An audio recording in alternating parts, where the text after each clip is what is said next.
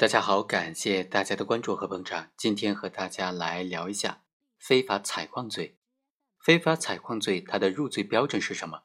怎么样来辩护？它有哪些重要的辩点呢？今天就简单的介绍一下。首先来看一下刑法第三百四十三条的规定：违反矿产资源法的规定，没有取得采矿许可证，擅自采矿，擅自进入国家规划矿区。对国民经济具有重要价值的矿区和他人矿区范围进行采矿，又或者是擅自开采国家规定的实行保护性开采的特定矿种，情节严重的，处三年以下有期徒刑、拘役或者管制；情节特别严重的，处三年以上七年以下有期徒刑，并处罚金。我们来看看这个案件：王某和某个村的村委会签订了。关于河道河沙的开采协议，其中就约定，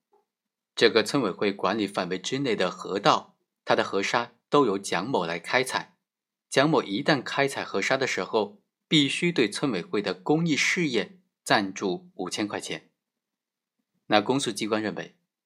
王某的行为，他虽然经过了村委会的同意，但是并没有取得国家机关。国家资源能源机关的相关的批准文件，没有采矿的许可证，所以王某的行为涉嫌非法采矿罪。但是辩护人认为，王某的行为虽然涉嫌了非法采矿罪，但是本案当中并没有证据能够证明他的非法采矿的行为是否造成了矿产资源的破坏，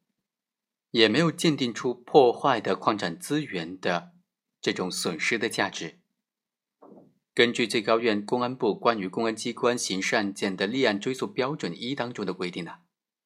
违反矿产资源法的规定，没有取得采矿许可证，擅自的采矿，或者擅自进入国家规划的矿区，对国民经济具有重要价值的矿区，或者他人矿区范围进行采矿的话，也或者是擅自开采国家规定实行保护性开采的。特定矿种经责令停止开采之后，拒不停止开采，造成矿产资源的破坏的价值数额在五万元至十万元以上的，那么就应当立案追诉。所以，本案现有证据并没有办法能够证明，这名犯罪嫌疑人他实施的这种非法采矿的行为，他造成的国家矿产资源的破坏的价值究竟是多少。所以，现有的证据呢，还不能够认定本案的被告人、犯罪嫌疑人是有罪的。好，以上就是本期的全部内容，我们下期再会。